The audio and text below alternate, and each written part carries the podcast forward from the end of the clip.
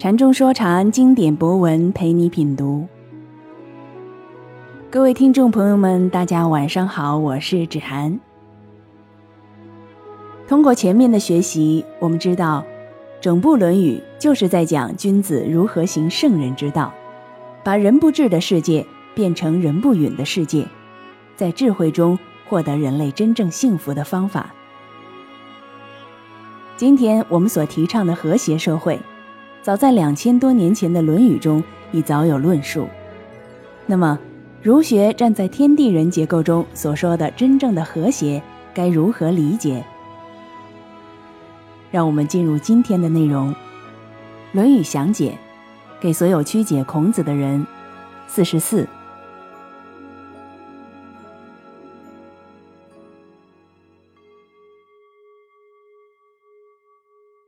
子曰。君子谋道不谋食，耕也，馁在其中矣；学也，禄在其中矣。君子忧道不忧贫。杨伯峻，孔子说：“君子用心力于学术，不用心力于衣食；耕田也常常饿着肚皮，学习。”常常得到俸禄。君子只着急得不到道，不着急得不到财。钱穆先生说：“君子只计谋于道，不计谋于食。耕田也有饥饿的时，学道也可得禄时。所以，君子只忧道之不明不行，不忧贫不得食。”李泽厚。孔子说：“君子考虑事业而不考虑吃饭，去耕田也常挨饿，去学习倒可以得到薪资。君子担忧事业，不担忧贫穷。”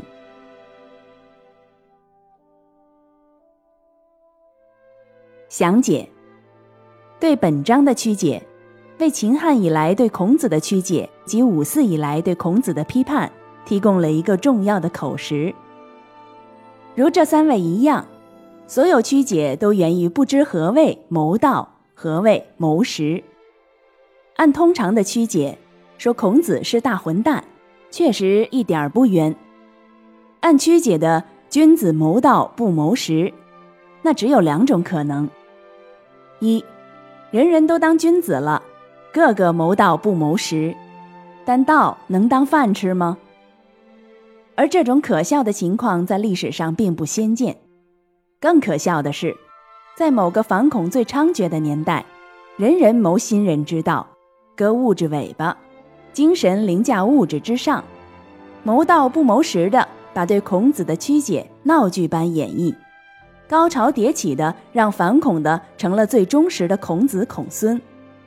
这确实是一出精彩的历史闹剧。二。让一小部分人先君子起来去谋所谓的道，另一部分人成为所谓的小人去谋食，来供养君子的所谓道之谋。这种历史悲剧在奴隶封建社会广泛存在，而在资本主义社会就更成为最普遍的现实。所有的人都成为谋食的工具，在资本主义社会。真正的君子只有一个，就是资本；真正的道只有一个，就是资本之道。所有的人，无论是资本家还是工人，无一例外的成为资本君子所统治下的小人。小人的谋食欲望与行为，成就君子谋道的道德光芒。这就是所有人不治世界里人与人关系的真相。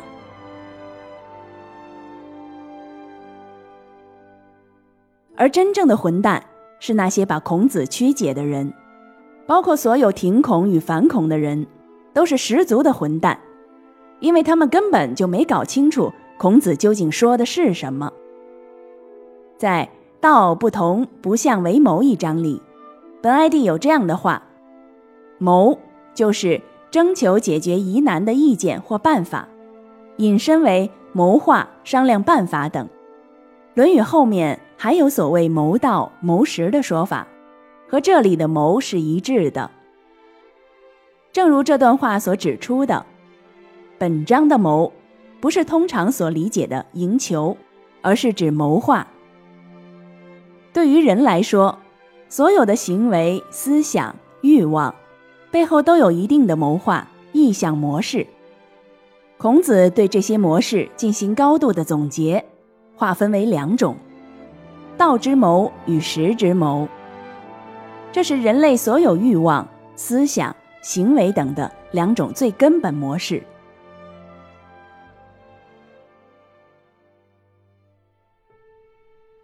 何谓食之谋？就是馁、耕、食三位一体。馁。饥饿，如果人人天生都不会饥饿，那就不存在食了。如果哪一天人不用吃饭就可以活着，一切阶级分工等等就自然会消失了。如果人人都不用吃睡，长生不老，个个能穿越宇宙，把太阳当足球踢来踢去，试问，人类的社会模式还可能一样吗？马克思。孔子理论的出发点都很简单，就是现实人的存在。现实的人都要吃，都要死，只要该前提存在，马克思、孔子就万古不磨。馁了就要耕，天上不能掉馅儿饼，这样就必然有物质的生产，进而有社会的分工，最终形成一定的经济基础与上层建筑。所构成的社会结构，耕了才能食，这个食的分配问题就成了所有阶级社会的核心问题。馁、耕、食，概括了人不治社会一切的行为模式，所有与人不治社会相关的理论实践，都离不开这个模式。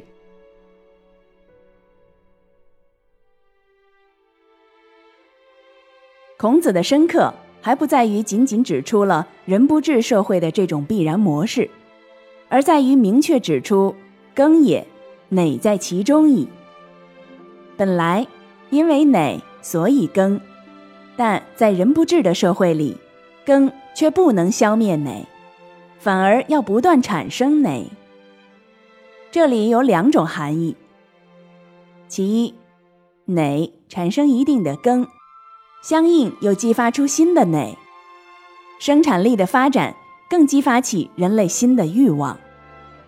得陇望蜀，人类的欲望不断延伸，人类的创造力也不断延伸，人类生产力更不断延伸，这不断构成人的类层面上馁、耕、食的恶性循环。其二。一定的耕所决定的生产关系下，相应产生食的一定分配模式，使得相对的馁成为人不治社会的常态。耕的发展，生产力的发展，往往不能消灭馁，反而是不断制造馁，这构成了人的社会层面上馁耕食的恶性循环。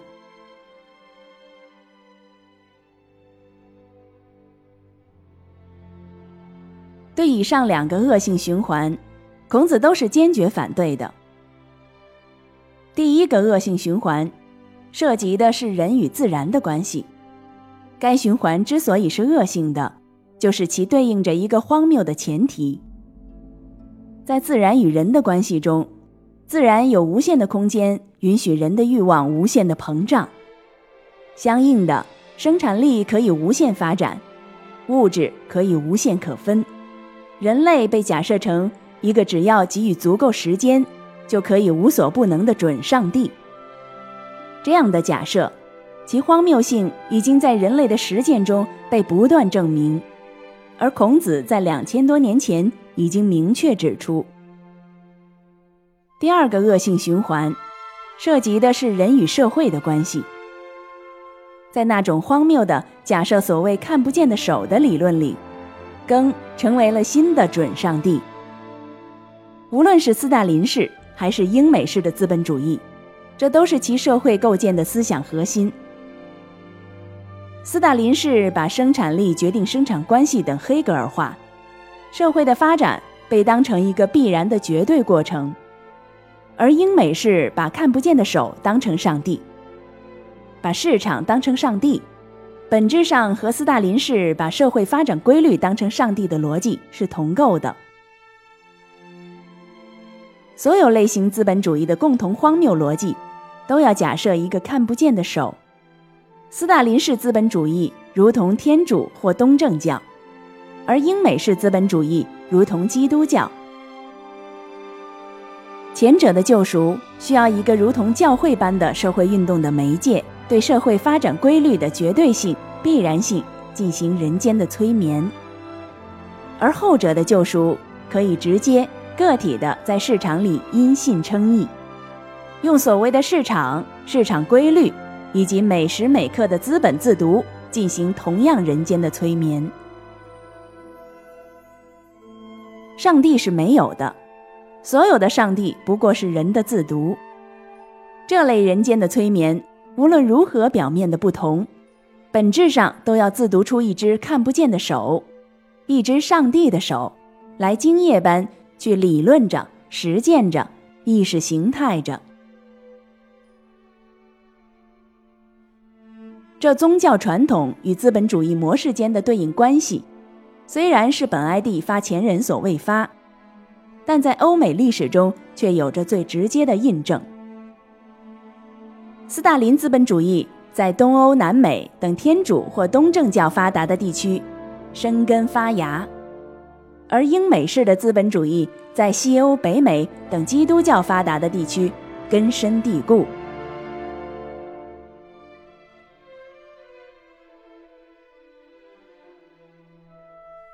孔子明确的反对这两种荒谬的逻辑，明确的反对各种上帝、准上帝的思维、行为、社会模式。孔子明确指出，馁、耕、食的食之谋，必然导致人不治社会的恶性循环。孔子提出的是君子谋道不谋食，闻、见、学、行圣人之道的人。首先就要打破这种荒谬的食之谋，从而彰显道之谋。何谓道之谋？道，不同不相为谋也。对馁耕食的食之谋，不同不相也。道之谋不离闻见学行。前几章已经反复强调。多闻多见的重要，闻见是学的基础。没有闻见，就无所谓学；而没有学，就无所谓行。在第二章里，明确指出了学包含两个不能偏废的方面：一对照，二校对。而这个对照校对。都是在文件的基础上，都是在现实的基础上。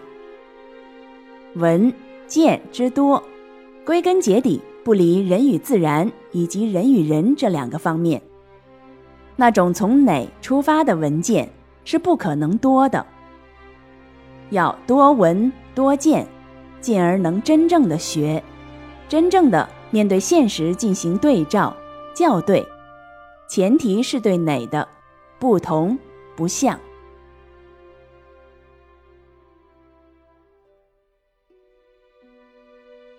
恩格斯对人类社会的发展有一个向量加法的比喻：每个人构成一个向量，而人类社会发展的方向就是所有向量之和。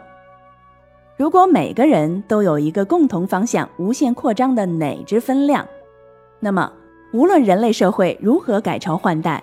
这总和之中，以哪为基础的哪耕食模式就不可能改变。要改变这种模式，就必须要对哪不同不像。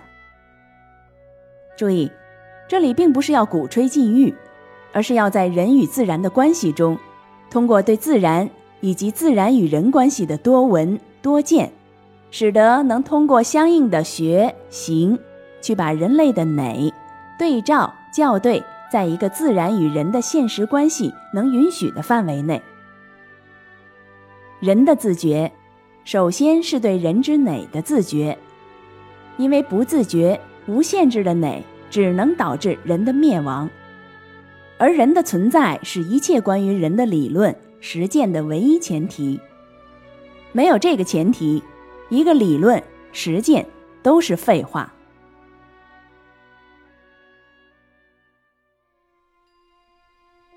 但对哪的不同不像，不是要去制造什么新人，不是要去延续那些灵魂改造的闹剧。所有关于人性改造的谎言与妄行，都有着人性存在鲜艳性的荒谬前提。人之美，并不是鲜艳存在的，并不是不换的，而是有其位次的，是在人与自然以及人与人的现实关系中不断位次的。只要这种现实关系存在着，人之美就会不断产生。需要改造的是现实本身，而不是人本身。由此可见，一切以国民性、人性、灵魂改造为前提的，即使披着马克思外衣的人，却依然掩盖不了其彻头彻尾的不马克思。任何以国民性、人性、灵魂改造为前提的。其实质就是不敢去触动或变相保护真正根本的现实利益，而不从更实出发，不对更时进行不同不相，不可能有真正的对哪的不同不相。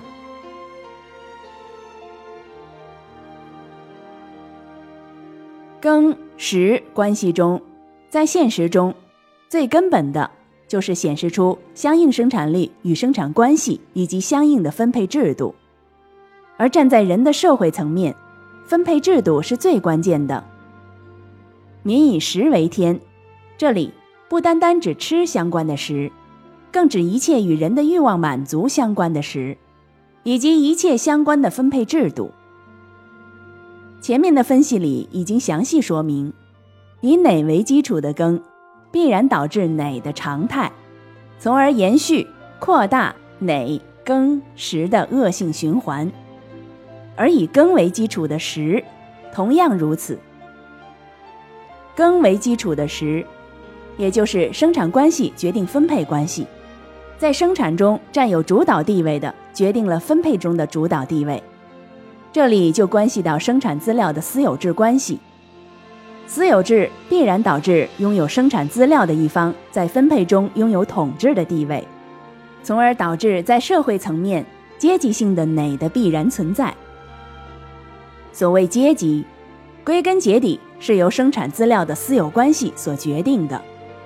因此，要打破这种社会层面的哪庚时的恶性循环，必须对庚时进行不同不像，而其中的关键。就是对耕中的生产资料的私有制关系进行不同不像。当然，可以通过国家的力量，在保留生产资料私有制的基础上，对时钟的分配进行调节。但这只是治标不治本，恶性循环依然。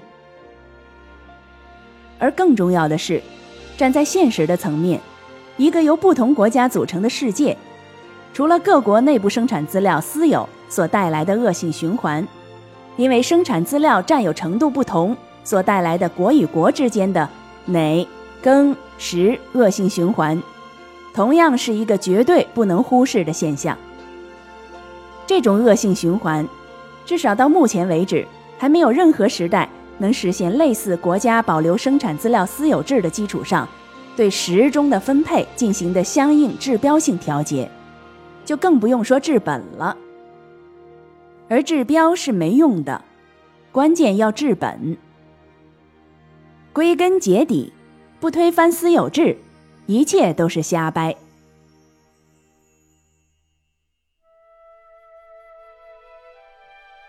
对哪更时的恶性循环进行不同不像。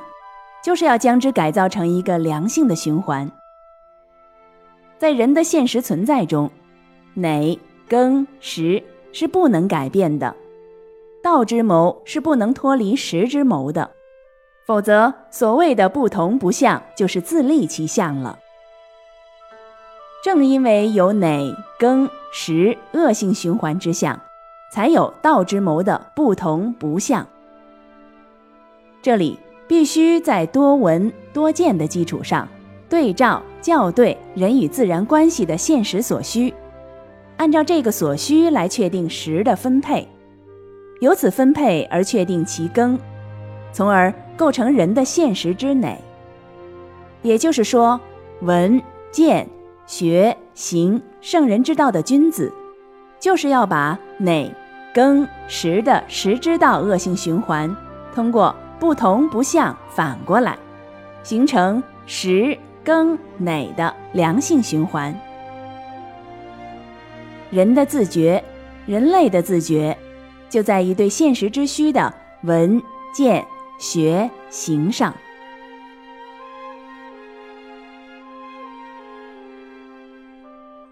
以欲望、以馁决定所需的，不过如禽兽、畜生；而人之需，必须首先要成为人，成为天地人结构中的人，成为天地之心，这样才资格成为真正的人。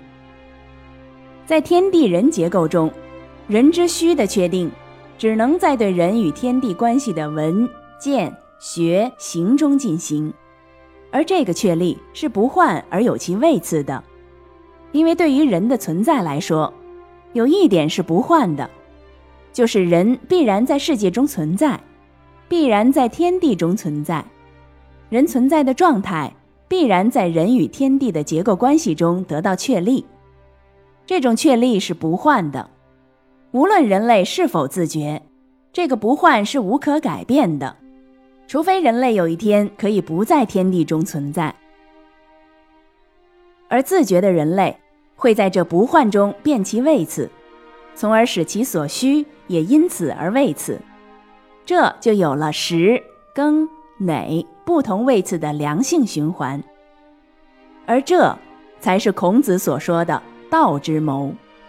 也才是马克思所说的人与自然以及人与社会关系真正解决后的共产主义社会的按需分配。所谓的解决，并不是停止不前，反而是一个真正的开始，一个人与自然、人与社会良性循环的真正开始。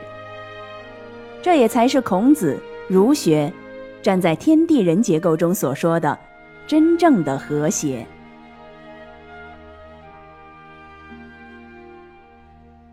所以孔子说：“学也，路在其中矣。”这个学，这个天地人结构中人自觉的对照校对，是闻见学行圣人之道的关键所在。多闻多见，归根结底是为了学，而学的目的是为了行，而人类真正的幸福，真正的路，就在学之中。因此，君子忧道不忧贫。所谓贫，无论是物质还是精神的，归根结底就是馁、庚、时恶性循环的必然结果，在此间打转是不能打破的，担忧也没用。在时之谋打转是没用的，必须闻、见、学、行道之谋。把馁庚时的恶性循环不同不相为时庚馁的良性循环，才是真正的解决。